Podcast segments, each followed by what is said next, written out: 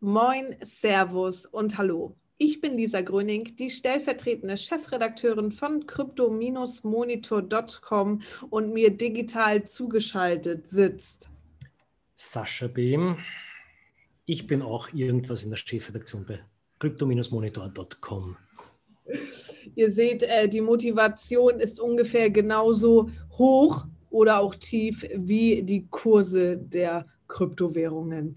Denn wir schauen einmal auf CoinMarketCap. Und ja, zu Anfang der Woche sah es irgendwie so aus, als würde es wieder ein bisschen bergauf gehen. Ich war schon wieder beruhigter, als meine Bitcoins wenigstens auf einem Level blieben. Äh, doch dann wurden wir wieder eines Besseren belehrt. Bitcoin hat diese Woche um knapp 12 Prozent verloren. Ethereum, ja, hochgefahren in den letzten Monaten, haben wir aber leider auch so ein bisschen verloren. Hat eine kleine Durststrecke, ein Minus von 20 Prozent in den letzten sieben Tagen. Ebenso Binance Coin, Cardano, Doji und auch Ripple, alle zweistellige rote Zahlen. Polkadot Verlierer der Woche, muss ich leider sagen, auf Platz 9 der Coin-Tabelle ein fast äh, minus 30 Prozent. Ja, so rosig sieht das hier alles nicht aus. Dementsprechend auch unsere Stimmung. Und ich möchte vielleicht direkt auch einmal auf unsere Stimmung eingehen, denn es hat uns irgendwie etwas mitgenommen. John McAfee, Rest in Peace an dieser Stelle, hat sich im spanischen Gefängnis umgebracht. Ja, er war oft Thema bei uns hier im Podcast und auch in unseren News, da er ja auch irgendwie ein Kryptofanatiker war und auf Twitter oft etliche Tweets über Kryptowährungen und Co. abgesetzt hat. Außerdem natürlich Erfinder des Antivirusprogramms McAfee. Ähm, der saß nun ja seit letztem Oktober im spanischen Gefängnis und nun ähm, stand fest, dass er ausgeliefert werden soll in die USA. Er war angeklagt, weil er unter anderem Gewinne in Kryptowährungen äh, steuerlich verschleiert haben soll.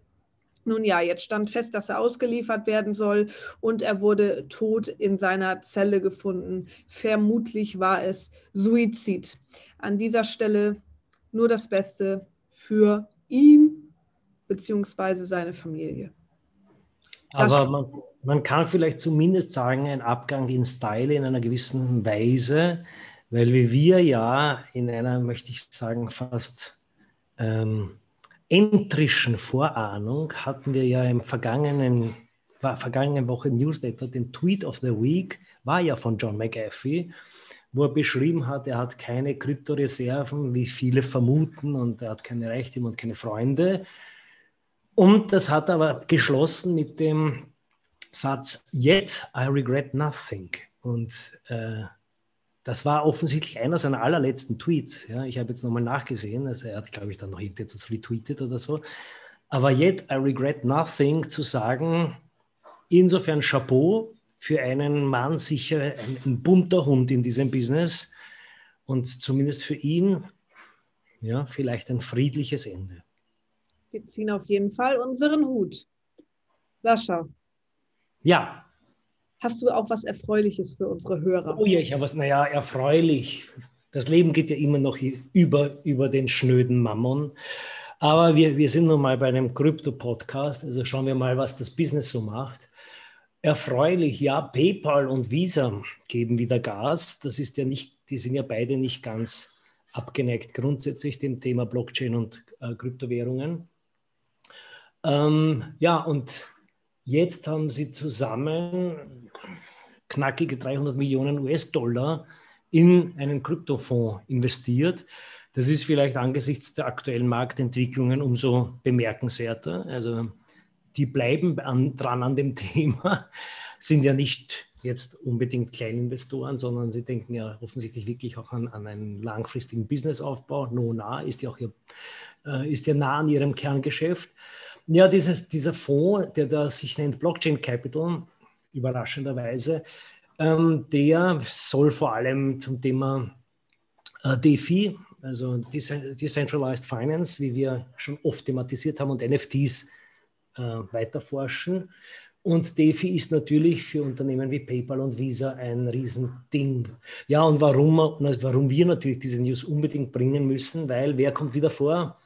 José Fernández da Ponte, unser Liebling von der Vice President bei PayPal.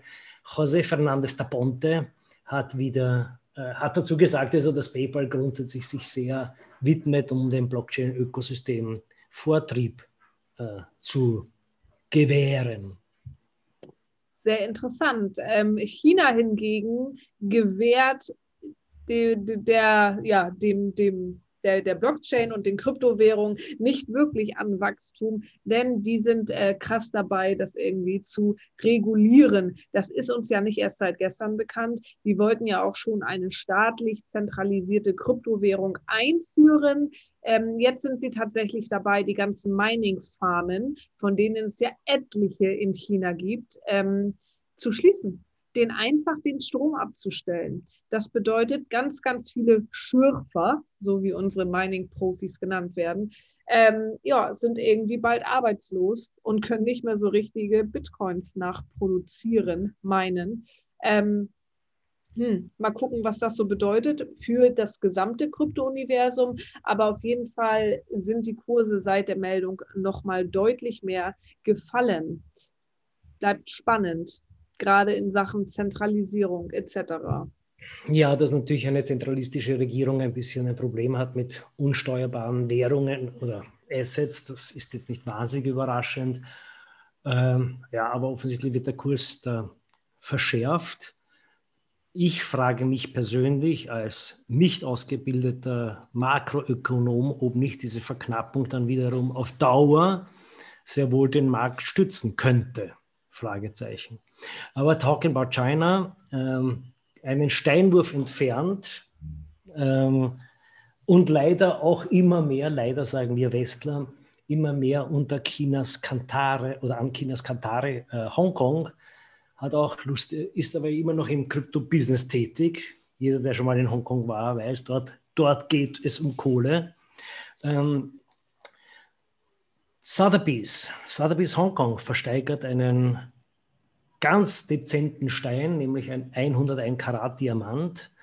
Ähm, und zwar auch in Bitcoin und Ethereum. Also man kann jetzt damit steigern, liebe Hörerinnen und Hörer, am 9. Juli ist es soweit, das heißt, ihr könnt nochmal schnell euren Account checken.